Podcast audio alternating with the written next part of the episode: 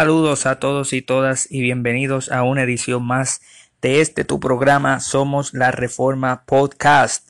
Este que te habla es tu amigo Cristian González y en esta edición vamos a estar hablando brevemente sobre el buscar a Dios y específicamente sobre la controversia en el siglo IV entre Agustín de Hipona y el monje Pelagio.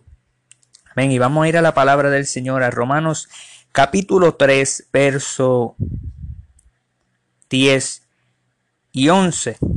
Y luego vamos a ir a Hechos capítulo 19, versos 26 y 27. Y vamos a tratar de por encima, no vamos a entrar profundamente. Quizás en el futuro tratemos con esto de manera más profunda. Pero en esta ocasión Vamos a tratar el tema de manera simple.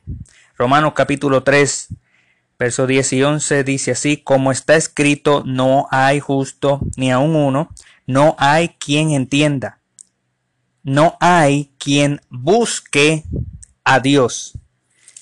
Luego en Hechos capítulo 17, verso 26 y 27 dice, y de una sangre ha hecho todo el linaje de los hombres, para que habiten sobre toda la faz de la tierra y les ha prefijado el orden de los tiempos y los límites de su habitación, para que busquen a Dios, si en alguna manera palpando puedan hallarle, aunque ciertamente no está lejos de cada uno de nosotros.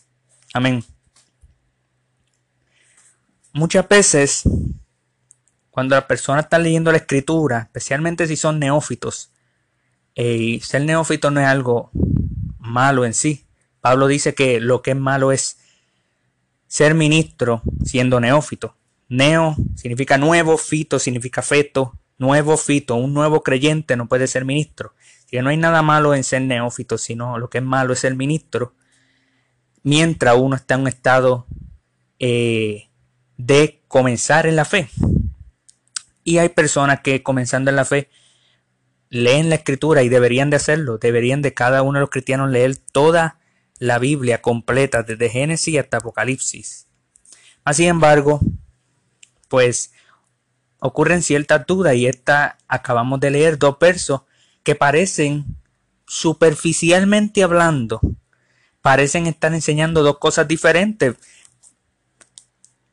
Pablo, en Romanos 3, está diciendo en el verso 11 que nadie busca a Dios, no hay quien busca a Dios, no hay ni siquiera uno, no hay quien haga lo bueno ni siquiera uno. Nadie tiene la habilidad de buscar a Dios.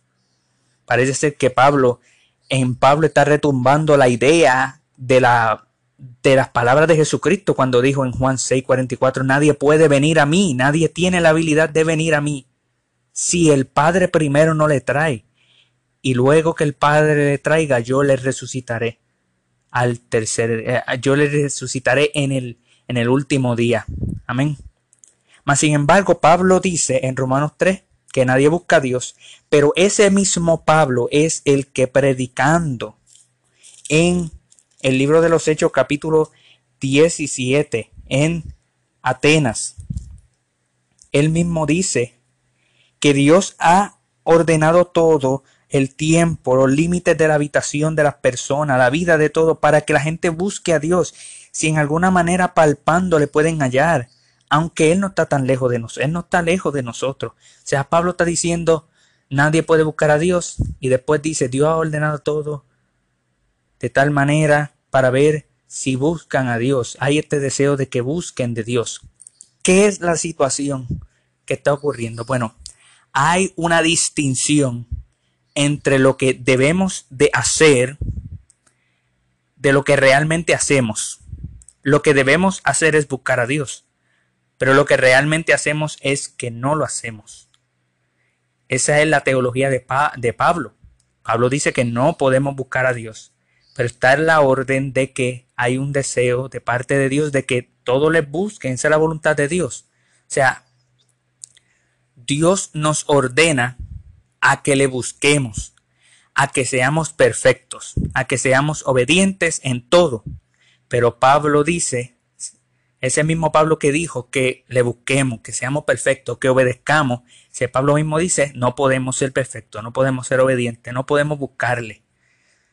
Entonces, la asunción, la presuposición es que si Dios te ordena a hacer algo, debes de entonces tener la habilidad para hacerlo. Y esa presuposición que no está fundamentada en la escritura, esto fue lo que creó uno de los debates teológicos más controversiales e importantes en el siglo IV entre el monje Pelagio y Agustín de Hipona sobre la situación de si nosotros como seres humanos caídos tenemos la habilidad moral de vivir vidas perfectas. Agustín en una ocasión había orado, Señor, danos lo que ordenas y ordena lo que es tu voluntad. Y Pelagio había rechazado esa oración diciendo, ¿cómo es posible que Agustín, cómo es posible que le pida a Dios que le dé la habilidad de hacer algo cuando es Dios quien le ordena hacerlo? Si Dios, obviamente si Dios te ordena hacer algo es porque tú puedes hacerlo. Y Agustín dijo, no, no, no, no, no, no. Antes de la caída podíamos hacerlo. Antes de la caída, de la caída podíamos obedecer. Y aunque hemos caído en, esa corrupción, ¿verdad? Eh, eh, la escritura dice que después de la caída no podemos. Ese es el punto de Agustín. Antes de la caída podíamos obedecer, pero después de la caída no. Y aunque hemos caído en esa corrupción y perdido la habilidad moral de obediencia, eso no nos excusa a que el mandamiento que es inmutable, que no cambie, que no cambia, ese mandamiento está ahí de buscarle, ese mandamiento está ahí de ser santo, de ser perfecto. Y ese mandamiento es para nosotros, no nos excusa porque ese mandamiento es inmutable. Por eso somos responsables. Entonces Pablo predica para que las personas busquen a Dios con la esperanza a que le encuentren. Mientras que a la misma vez Pablo dice que nadie busca a Dios, ninguno. Ahora, esto es muy importante porque en este tiempo los servicios de adoración en círculos evangélicos supuestamente evangélicos están diseñados para que el pecador busque a Dios de manera sensitiva y emocionalmente. Y apelan a sus emociones para que eh, busquen a Dios. En ese caso, el servicio de adoración de la iglesia contemporánea está diseñado para nadie, porque nadie puede buscar a Dios. Al menos que esté ya la persona regenerada, que sea un cristiano. Ahora, desde nuestra perspectiva parece ser que hay gente buscando a Dios, pero no han llegado a la fe salvífica y no son regenerados, pero sí buscan a Dios. Y tú escuchas constantemente, mi amigo no va a la iglesia, no es creyente, pero él busca a Dios. Pues déjeme decirle que Dios no está escondido. Dios no está escondiéndose de nadie. La escritura no describe al pecador como buscando a Dios, sino como corriendo y huyendo lo más lejos posible de Dios. El hombre caído está en rebelión contra Dios y corriendo de él, aunque pareciera ser que le está buscando. Y la escritura dice en Romano, el mismo Pablo dijo que el hombre suprime la verdad en, injusticia. El hombre está suprimiendo constantemente la verdad de la existencia de Dios. El hombre no quiere saber de Dios.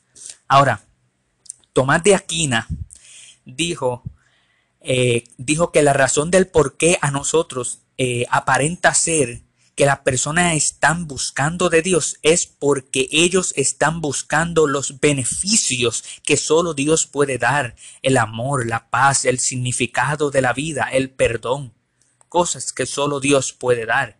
Así que Aquinas dijo que las personas están buscando los beneficios de Dios, mientras que a la misma vez están corriendo lo más lejos posible de Dios. Más adelante, Jonathan Edwards, eh, un agustiniano, hablando sobre Hechos 17, él tenía una doctrina rara sobre el buscar.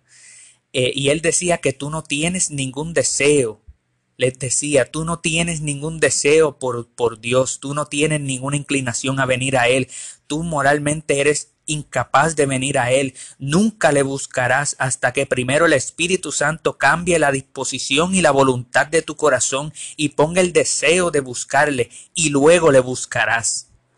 Pero a la misma vez, Jonathan decía que hay otra manera de buscar, en el sentido de autointerés, de evitar el infierno. Y si no sabes si vas a ser redimido o no, o si vas para el infierno o no, y no estás realmente en un estado de gracia, pero tienes miedo a ir al infierno, pues Jonathan decía, lo mejor que puedes hacer es ir todos los domingos a la iglesia, a una iglesia que predica el Evangelio y a exponerte a los medios de gracia. Y Jonathan dijo que quizás Dios le salvaría. Y por eso es que el servicio debe de ser diseñado para el creyente que busque a Dios. Así que Dios ordena en su ley, que no cambia, a hacer a nosotros, nos ordena a hacer algo que antes de la caída podíamos hacer y éramos responsables de hacer, de obedecer. Pero luego de la caída no podemos hacer lo que la ley nos ordena. Pero seguimos siendo responsables delante de Dios porque Dios es inmutable, su ley no cambia y Él nos, nos ordena a hacer, a obedecer. Pero lo más precioso, lo, precioso de esto es que aunque el pecador no busca a Dios y no puede buscarle, mas sin embargo, cuando el Espíritu Santo cambia el corazón de piedra por un corazón de carne, le aplica la obra redentora de Cristo en la cruz decretada por el Padre y lo trae a sus pies. Una vez regenerado, expresa su fe en Dios, según su nueva naturaleza, y entonces comienza realmente a buscar a Dios. En otras palabras, Dios está tan interesado en salvarnos por medio del sacrificio de Cristo en la cruz que hasta es capaz de cambiar nuestra voluntad por el Espíritu Santo cuando escuchamos el Evangelio y la palabra que es sembrada en el corazón y da fruto por el Espíritu de Dios. Ese es el milagro de la regeneración que nosotros no podemos hacer, no podemos hacer nada por nosotros mismos. El milagro de la regeneración, que nosotros no podemos hacer ese milagro, sino Dios es quien hace ese milagro. Y lo hace sin nuestra cooperación para que siendo Él el que hace todo, a Él se le dé toda la gloria. Y una vez Él, que Él nos hace nacer de nuevo, habiéndonos encontrado a nosotros como ovejas perdidas, entonces realmente podemos y queremos buscarle. Así que si el Espíritu de Dios cambia tu corazón, escuchando la predicación del Evangelio, el cual dice que somos pecadores, necesitamos venir a los pies de Jesucristo y arrepentirnos de nuestros pecados.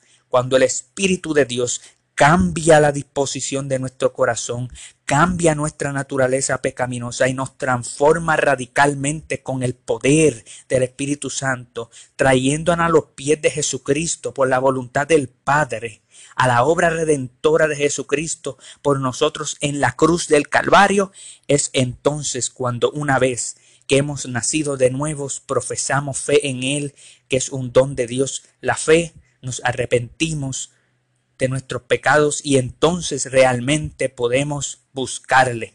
Así que la orden está.